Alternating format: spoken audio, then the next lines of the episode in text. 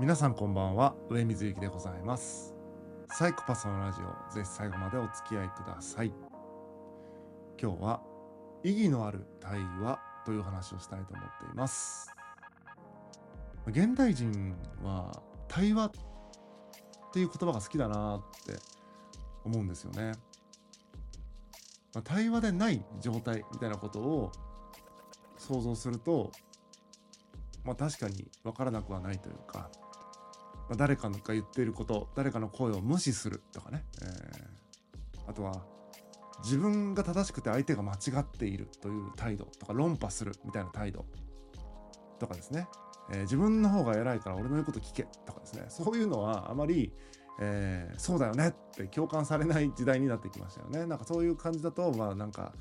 ね、嫌なやつだなとかいけてないなとか終わってんなっていう感じでかなりネガティブにそういうものを評価されるような、うん、時代になってきたと。まあ、みんな違ってみんないいみたいなのがこう無意識レベルでねこうかなりね合意合意されてきたというかねであるならばまあお互いがお互いに尊重されるべきだろうという中で対話みたいなものがすごく相性がいいってことなんじゃないかなと思ってるんですけれどもそもそもその対話って結構高度だと僕は思ってるんですよね。万能薬じゃないと。とても高度だから極めて限定的な、えー、関係性というかまあその相手とのね関係性の中でしか成立しないものだと僕は思っています。対話っていうのはそもそも何かの結論を目指すものでもないし合意を目指すものでもないと。お互いに相対しその何て言うのかな声を発する言葉を交わすそういう中でですね何だろうな対話することそのものが、えー、究極の目的であると。でその副産物として対話を通じて、えー、自分自身を理解するにつながったり相手のことを知るってことにつながったり、まあ、新しい視点を得たりとか知識を得たりとか、えー、まあその相手との関係性が深まる信頼関係が促進されたりとかっていうことがいろいろあると思うんですけどもそれは全てとてもね有意義な効果なんだが副産物であるとえー、それだけを狙ってやっていくみたいなことは難しいと思うんですよね。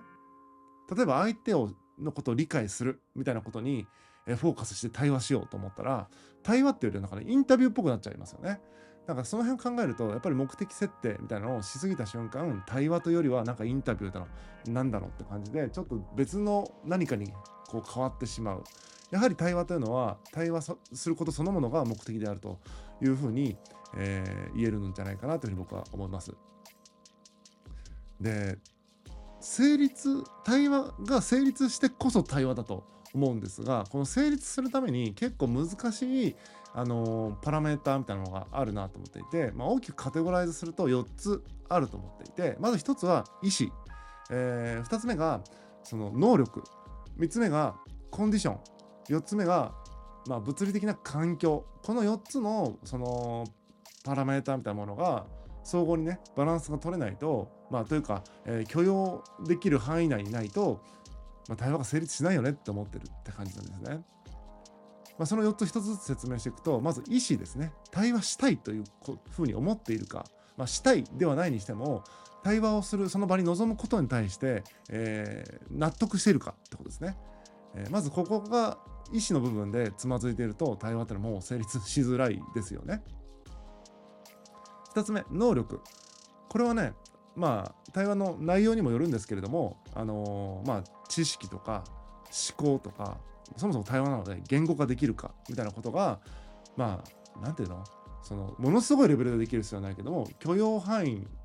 のレベルでできるかってことですよね。対話が成立するレベルでできるかっていうこと。そして何よりその態度。これも僕は能力だと思ってるんですけども話す態度が、えーと、ちゃんとあるか。相手の話を聞く態度がちゃんとあるかみたいなことはあの、まあ、意思とも連動するんですがその上でそれをちゃんと表現できるスキルだと思うので意思とセットでですね意思があるのに話す態度が悪いとか聞く態度が悪いみたいな人いるいるからですね。あの意思とはまた別にねその態度を示すみたいな意味での、えー、能力っていうのはあるかなと思っています。なので知識や思考や言語化や、えー、まあ、質問する力とかもそうだけども合わせてね話す態度聞く態度みたいなここの辺も能力に僕は含めて考えてます。で次にコンディション3つ目コンディションですね。えーと、悩み事がすごいあると対話に集中できないし睡眠不足だと頭が回らないしっていう感じですよね。あのまあ、疲れているとかもそうだし、まあ、単純にか、ね、風邪ひいて体調不良だとかもそうなんですけどもそういうのがあると、まあ、対話に集中できないので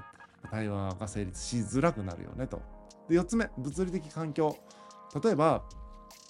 今僕この収録をその工事現場とかでやってるともう僕の音声なんか入らないわけですよね。もう僕とこの、まあ、対話ではないですが僕の声が聞こえないみたいな聞きづらいっていうだけであのそもそも対話が成立しづらいだろうし、えー、とても暑いとか寒いとか、うん、めちゃくちゃ狭いとか逆にむちゃくちゃ広いとかもそうなんだけども空間的なものとかね、えー、そういった気温とかそんなものも含めてですねあの、まあ、対話の環境対話をする環境みたいなものが悪いと対話が成立しづらいとなので今言った4つですね。そもそも対話したいのか対話に納得すること納得しているのかとか対応する能力を、最低限持っているのかってこと、え、対話できるだけのコンディションをちゃんと自分は整えているか、え、またその対話する環境を整えているか。この辺が整っていないのに、え対話って一言で言ってね対話すればいいんだっていうふうに思ってもできないので、えやるだけ無駄だというのが僕の、えーと、考えであるということですね。対話は、えーと、対話自体にやっぱりあの、まあ、対話が目的だって言ったんですけども対話自体に価値ががあるわけじゃなくて、え対話が成立して初めて対話に価値があるというふうに思っていますので今言った4つのポイントですね意識して、え誰かと対話をしたいなと思った時にはあのま、意思はどうだろうか、えー、能力的にどうだろうか、能力的にどうだろうかとちょっとなんか嫌な感じになるけども、あの、なんていうの？どこか弱い部分があるんだとすると、それをなんか補強する方法ってないだろうかってことですね。とか、コンディションが良さそうなコンディションの時にできるそのタイミングとか重要だよねとか、えー、対話する場所とか、えー、時間帯とか重要だよねみたいなことを考えてみてほしいなっていう話でした。で、まあ、僕の持論なんですけども3分お話ししてなんか成立しないなと思ったらこれ3時間話しても成立しないっていうのが、えー、僕の考えですなので3分話してみてもう話せないなと思ったらもう諦めた方がいいと思っていてそれはその相手という人間を諦めるというよりはそのタイミングを諦めるという意味で諦めてしまってきっぱり諦めてまた別の機会にですね、えー、さっき言った4つの観点からまた整えて対話の機会を持ってみるっていうのがいいんじゃないかな機会を改めるってことをお勧めしたいなというふうに思っています。ぜひ、えー、今日のお話参考にしてみてください。本日は以上です。またお会いしましょう。さようなら。